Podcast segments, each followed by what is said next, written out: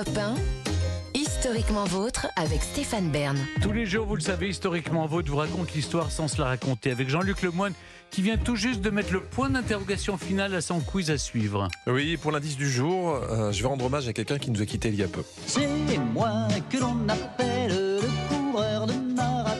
Marcel Amont. Exactement. C'est le marathon. Ah, le marathon. Le marathon, on va parler d'un marathon particulier, celui de 1904. Mais avant d'affronter Clémentine, je vais lui laisser la parole quand même. Elle nous raconte des histoires dont elle seule a le secret. dans l'intimité de l'histoire. Aujourd'hui, Clémentine, vous en racontez le destin à clé d'un homme qui en avait plein des clés. François Gamin, le serrurier, qui était l'instructeur de Louis XVI avant de le trahir. Absolument, il était son instructeur. Son, père était déjà serrurier des bâtiments du roi et lui avait enseigné son métier. Il avait vraiment passé son enfance dans, dans les clés. Et comme le roi Louis XVI se passionne justement pour la mécanique, l'horlogerie et la serrurerie, eh bien, sous la direction de François Gamin, il va euh, progresser dans ses arts. Il fait installer un, un atelier dans les combles du château de Versailles et il y travaille des heures et des heures entières. Vraiment, il aurait fait ça, cet homme-là, s'il n'avait pas été fils de roué. hein. Alors, il fabrique des coffrets, des serrures, des clés. Et Gamin en a témoigné d'ailleurs. Le roi aimait avec passion la serrurerie et se cachait de la reine et de la cour pour forger avec moi. Pour porter son enclume et la mienne à l'insu de tout le monde, il nous fallait user de mille stratagèmes dont l'histoire ne finirait pas. Le roi forgeait des serrures ordinaires, mais aussi des serrures de luxe en cuivre ciselé et doré, et aussi serrures à secret. Cette passion de Louis XVI et sa relation avec son serrurier sont d'ailleurs assez mal vues à la cour. hein. Euh, L'intendant du roi Thierry de Ville-d'Avray en aurait fait la remarque au roi en lui disant Sire, quand les rois s'occupent des ouvrages du peuple, le peuple s'empare des fonctions des rois. Est-ce qu'il a vraiment dit ça à cette époque-là hein En tout Il cas, a- c'est bien trouvé. Oui, c'est bien trouvé. Sinon, vero ben trovato. En tout cas, en mai 1791, alors qu'il se trouve quasiment prisonnier aux Tuileries et qu'il s'apprête à s'enfuir à Varennes, Louis XVI demande à François Gamin de fabriquer une armoire de fer pour cacher des papiers confidentiels. Et donc, dans l'épaisseur d'un mur près de la chambre à coucher du roi, Gamin aménage un espace fermé par une porte en tôle de fer recouvert d'une couche de peinture imitant la pierre. L'ouverture de la serrure est dissimulée dans les rayures de la pierre. Si on ne connaît pas l'emplacement de cette armoire, il est impossible d'en trouver la cachette. Louis XVI, très confiant, il dépose des documents importants et confidentiels, ses tractations secrètes avec les cours européennes, sa correspondance avec Mirabeau et Lafayette.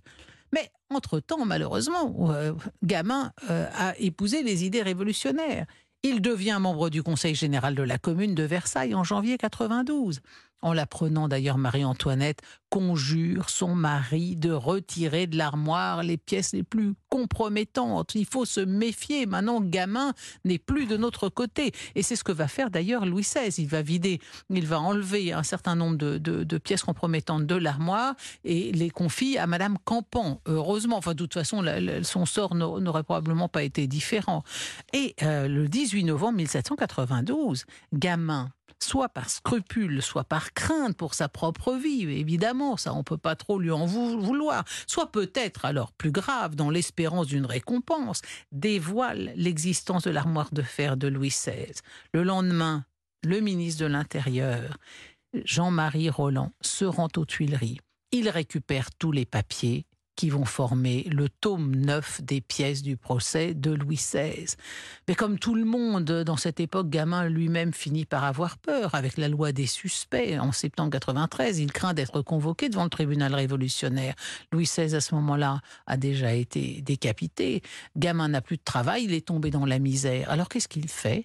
Il adresse une pétition à la Convention nationale pour lui demander des secours. Dans ce document, il affirme que Louis XVI a voulu l'empoisonner. Une fois qu'il avait terminé le travail sur la moire de fer, Louis XVI lui aurait donné un verre de vin en l'encourageant à le boire. Il dit voilà, il faisait très chaud et le roi m'a dit buvez, buvez. Et puis tout d'un coup, gamin est pris de coliques violentes, il vomit. Et puis ah, il prend un élixir. On ne sait pas d'où sort l'élixir, mais en tout cas le voilà tiré d'affaire. Par la suite, il a été malade pendant plus d'un an. Et il serait probablement malade à vie. Donc il réclame une pension, parce que finalement, il a quand même risqué sa vie pour la, Révolution. Euh, le, le roi a failli l'empoisonner, on peut bien lui donner quelques sous.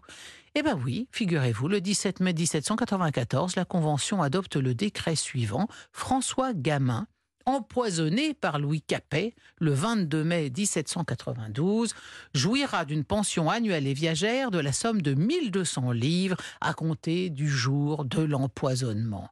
Bon, de toute façon, il ne profitera guère de cette pension car il meurt à Versailles le 8 mai 1795. Ben oui, c'est une triste histoire. Hein, comment sortir par le haut de, de, cette histoire de serrurier qui non seulement a trahi le roi, mais ensuite l'a accusé d'avoir empoisonné alors qu'il était déjà mort ben Peut-être simplement en, en, invoquant le vieil adage bien mal acquis ne profite jamais. Et c'est ce qui se passa pour Gamin, le serrurier qui trahit le roi. Une triste histoire. Merci beaucoup Clémentine. Maintenant, c'est le moment de l'émission. Vous le savez, je ne contrôle plus rien. C'est vous, Jean-Luc, qui prenez la main pour le quiz Burn to be Alive. Mais juste avant, tous ceux qui la suivent le savent, elle a fêté sa presque fête des mères le week-end dernier sur Instagram, puisqu'elle est enceinte de son premier enfant. On écoute la merveilleuse Clara Luciani sur Europe 1.